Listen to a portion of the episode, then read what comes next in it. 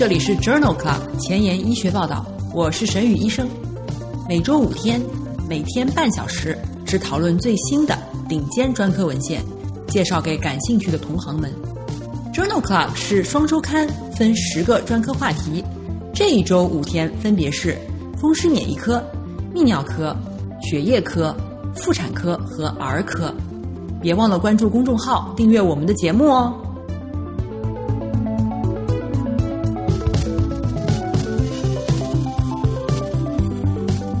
今日头条：一，FDA 批准鱼油脂肪乳用于肠道衰竭相关肝病儿童的治疗。二，JAMA 持续肺膨胀与间歇正压通气治疗及早产儿支气管肺发育不良。三，Science 子刊肠道菌群移植治疗自闭症。这里是 Journal Club 前沿医学报道，儿科星期五，Pediatrics Friday。我是主播沈宇医生，精彩即将开始，不要走开哦。今天的新药研发，我们来聊一聊欧米伽三鱼油脂肪乳。二零一八年七月，FDA 批准了欧米伽三鱼油脂肪乳。作为儿童肠外营养相关的胆汁淤积综合症患者的能量和脂肪酸来源。关于鱼油脂肪乳的应用，已经有两篇文章发表在二零二零年四月和十月的《Journal of Pediatrics》杂志上。第一篇文章是一篇多阶段回顾性分析，作为热量和脂肪酸的来源。静脉注射鱼油脂肪乳可以促进患有肠道衰竭相关肝病的患儿的适龄生长。这项研究的目的比较了鱼油脂肪乳和大豆油脂肪乳治疗肝衰竭相关肝病患儿的疗效以及生长情况，一共纳入了四十一名患儿和八十二例历史对照组，分别接受鱼油脂肪乳。一克每公斤每天，直到肝病消失或者是停止肠外营养。历史对照组的患儿接受的是大豆油脂肪乳，三克每公斤每天。治疗到第二十八周时，接受鱼油脂肪乳治疗的患儿平均体重的 Z 评分在负一到一的范围内，显示出与年龄相适应的生长。与大豆油脂肪乳治疗的患儿相比，鱼油脂肪乳治疗的患儿的前白蛋白更高，甘油三酯更低，血糖浓度更正常。这项多阶段的回顾性分析认为，与接受大豆油脂肪乳的儿童相比，接受鱼油脂肪乳的肠道衰竭相关肝病的患儿，生长指标更正常，代谢异常更少。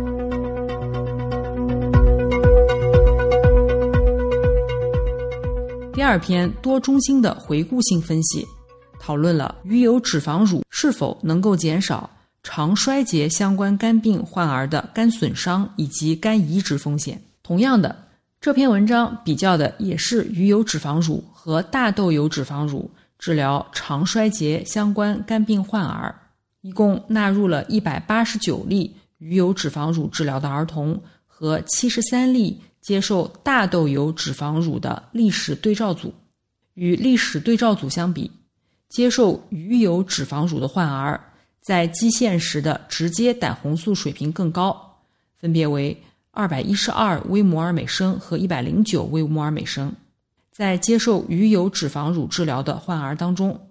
百分之六十五胆汁淤积的症状缓解，但是大豆油脂肪乳只有百分之十六。而且，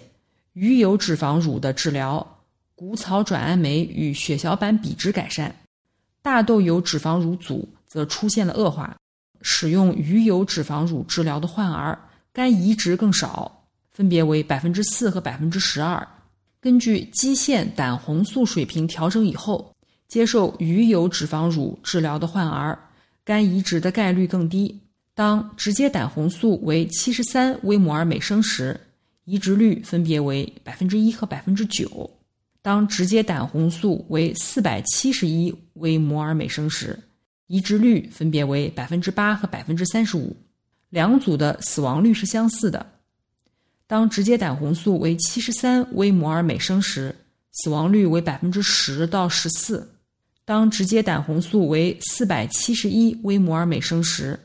死亡率分别为百分之十七和百分之二十三。这项多中心的研究认为，与大豆油脂肪乳相比，接受鱼油脂肪乳治疗的患儿黄疸消退的比例更高，肝移植更少。而且，这项研究也认为。当直接胆红素达到七十三微摩尔每升的时候，鱼油脂肪乳可能是肠衰竭相关肝病患儿首选的肠外营养脂肪乳。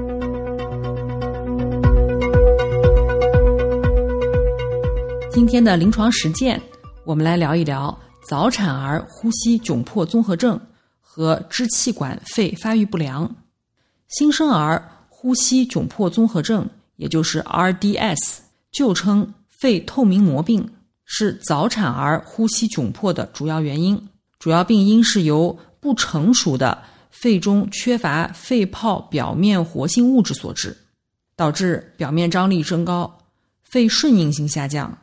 通气血流灌注失调，并且直接导致了低氧血症。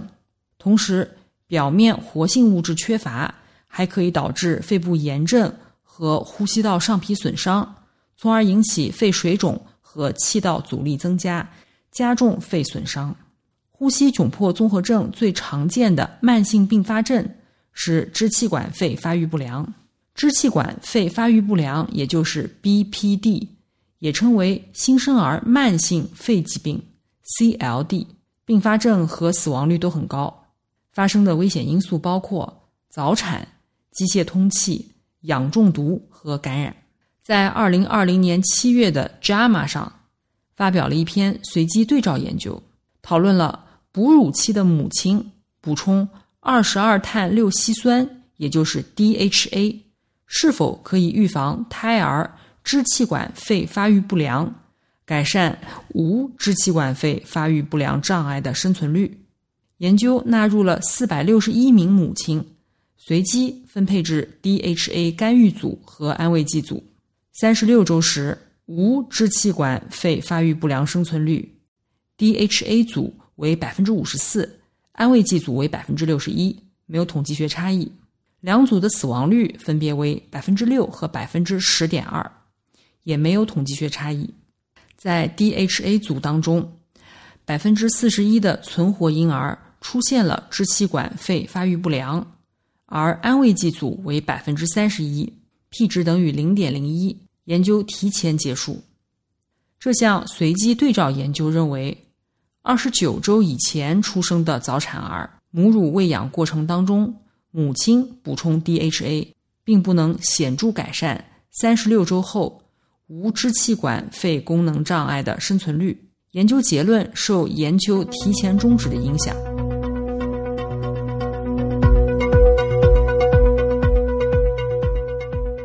那么，在极早产儿幸存者当中，十九岁时的呼吸和心血管结局是如何的呢？这一项全国纵向队列研究发表在二零二零年八月的《美国呼吸与重症医学杂志》上。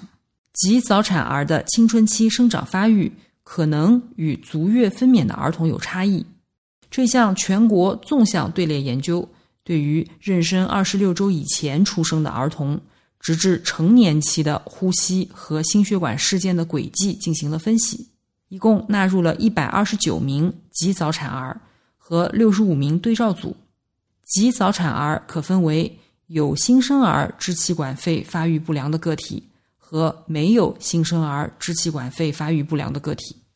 在呼吸系统方面，极早产儿在所有的肺活量参数上均显著受损。平均第一秒用气呼气量的 Z 评分为负一点零八，呼出的一氧化氮浓度较低，支气管扩张剂可逆性比例较高，运动能力明显受损。新生儿支气管肺发育不良的个体当中，各项呼吸的参数都很差，十一岁和十九岁时的呼吸功能差异是相似的。在心血管系统方面，及早产儿外周血管总阻力增加，中心血压升高，外周血压不升高，但是收缩压和舒张压升高的速度更快。这一项全国性的研究认为，临床医生应当关注及早产儿幸存者的心血管系统和呼吸系统的结局。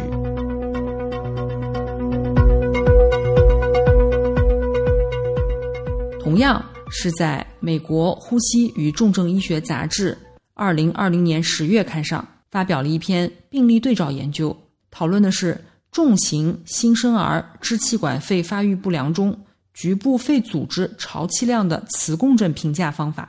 支气管肺发育不良是一种以局部囊肿和纤维化为特征的抑制性的肺部疾病，但是评估肺功能的方法仅限于全肺。无法针对特定区域。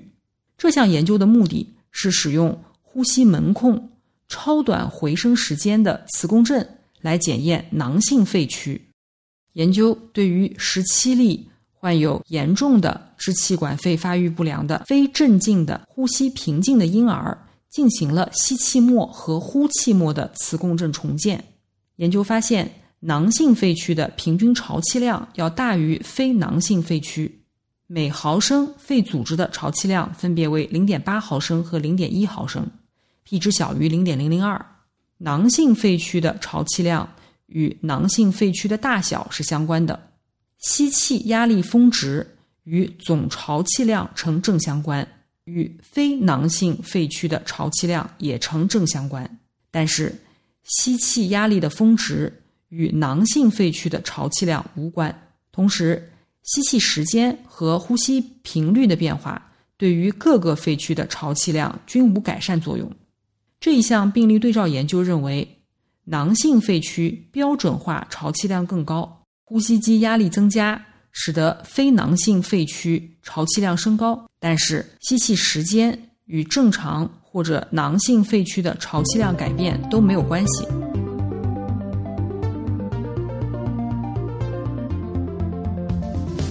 想要紧跟科研热点，实时更新临床理念，但烦恼于没有时间吗？上下班路上给我半小时，我把专科研究说给你听。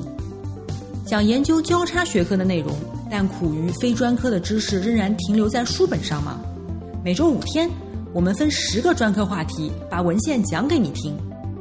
Journal Club 前沿医学报道，拉近科研和临床的距离。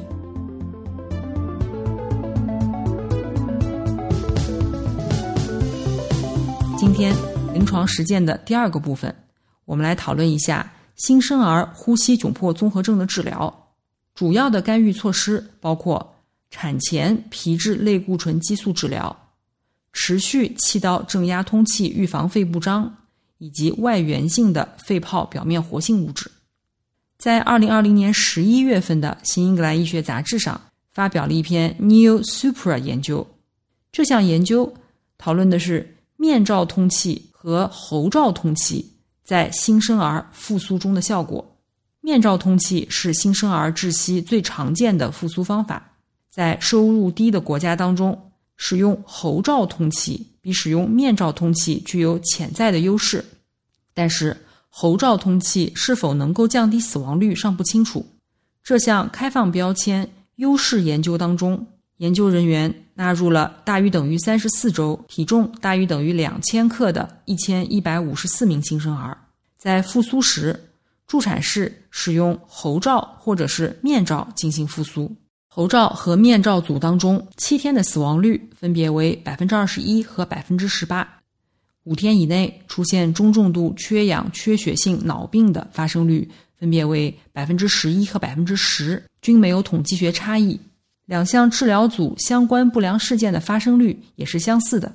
这项 Neo Super 研究认为，喉罩复苏是安全的，但是在死亡风险和中重度缺氧缺血性脑病方面，并不优于面罩通气。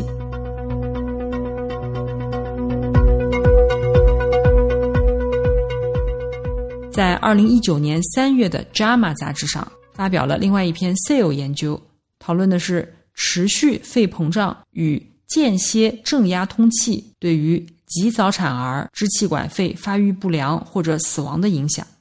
早产儿在分娩时必须有规律的呼吸，持续肺膨胀可能比短时间的肺膨胀能够更有效地建立肺活量。这项研究的目的是评估与标准的间歇正压通气相比，持续肺膨胀的策略是否可以减少极早产儿三十六周时支气管肺发育不良的发生率和死亡率。研究对象是二十三到二十六周时出生的呼吸困难或者心动过缓的需要复苏的早产儿，一共六百名。在完成四百二十六名婴儿的研究的时候，因为达到了预先确定的不良结局，因此研究提前终止。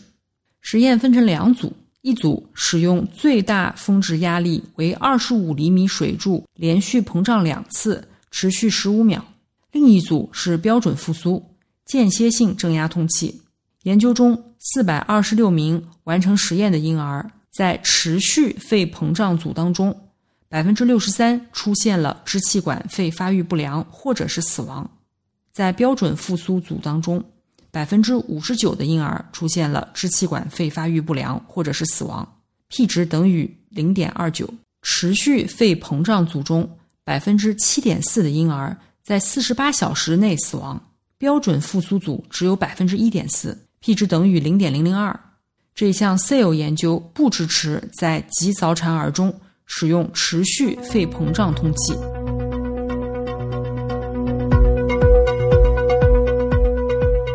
二零二零年十一月的《Pediatrics》杂志上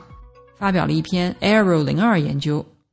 讨论的是雾化吸入牛肺表面活性物质。治疗新生儿呼吸窘迫综合症，治疗呼吸窘迫综合症的外源性肺泡表面活性物质，仅用于气管插管后的气管内给药，随着正压通气均匀地分布到肺组织内。气溶胶给药是一种更方便、更安全的选择，但是临床研究的结果并不一致。这项研究假设在疾病的早期，高效的低粘度。表面活性物质雾化可以减少插管和液体肺表面活性物质气管内给药的需求。这一项前瞻性多中心随机对照研究，一共纳入了四百五十七例新生儿重症监护室的需要无创呼吸支持的婴儿，平均三十三周时出生，出生时体重一千九百六十克，随机分入雾化吸入组和常规护理组。雾化吸入牛肺表面活性物质的气雾剂组，插管率为百分之二十六；常规护理组为百分之五十。新生儿二十八天大的时候，呼吸功能没有见到差异。这一项 ARROW 零二研究认为，在早期轻中度呼吸窘迫的新生儿当中，雾化吸入牛肺表面活性物质，插管率可以减少将近一半。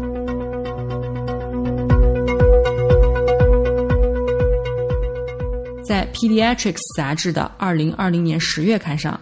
发表了另外一篇随机对照研究，讨论的是新生儿复苏当中呼气末正压的使用。国际复苏指南建议在新生儿机械通气的时候使用呼气末正压，也就是 PEEP。该研究的目的是确定在足月或者是近足月的新生儿复苏时。在球囊面罩上增加一种新的 PEEP 阀，是否能够改善心率反应？研究纳入了一百四十八名新生儿，平均体重三千两百克，助产士随机使用带或者不带 PEEP 阀的球囊面罩进行新生儿复苏。研究人员发现，两组间新生儿的心率反应没有差异，而且两组二十四小时的死亡率均为百分之九。PEEP 组测得的 PEEP 中位值为四点七 millibar，而且 PEEP 组患儿接受的潮气量更低，呼气二氧化碳分数偏低。这项随机对照研究认为，没有证据表明带 PEEP 阀的球囊面罩能够改善心率反应。结果并不支持在足月或者是近足月的新生儿复苏时常规使用 PEEP。那么持续肺膨胀好还是标准复苏好呢？在二零二零年二月的《JAMA Pediatrics》杂志上发表了一篇荟萃分析，目的是对持续肺膨胀、膨胀时间大于五秒和持续气道正压通气，在预防早产儿院内死亡和支气管肺发育不良发病率方面进行了系统回顾和荟萃分析，一共纳入了九项研究，一千四百名婴儿，七百名接受持续肺膨胀治疗的婴儿中。有百分之十一点五出现了院内死亡，在接受间歇正压通气的婴儿中，有百分之九点三出现了院内死亡，风险差异达到百分之三点六。持续肺膨胀与出生后两天内的死亡风险增加有关，风险差异为百分之三点一。这项荟萃分析认为，院内死亡风险没有差异，并没有证据表明肺膨胀。对于预防次要结局有效，因此不支持早产儿中常规使用持续肺膨胀通气。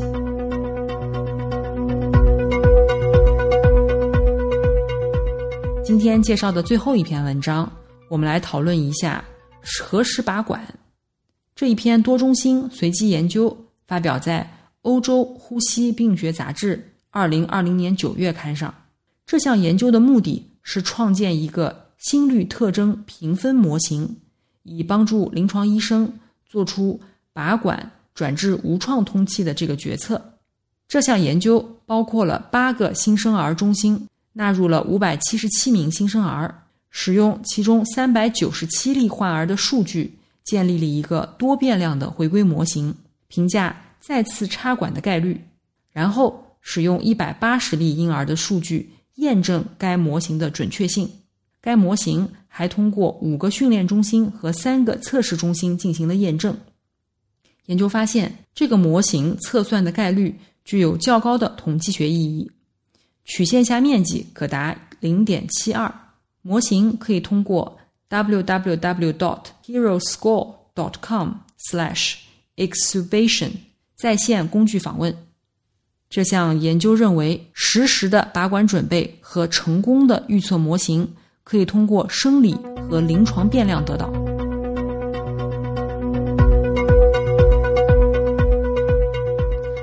今天的医学前沿，我们来讨论一下肠道菌群移植治疗孤独症。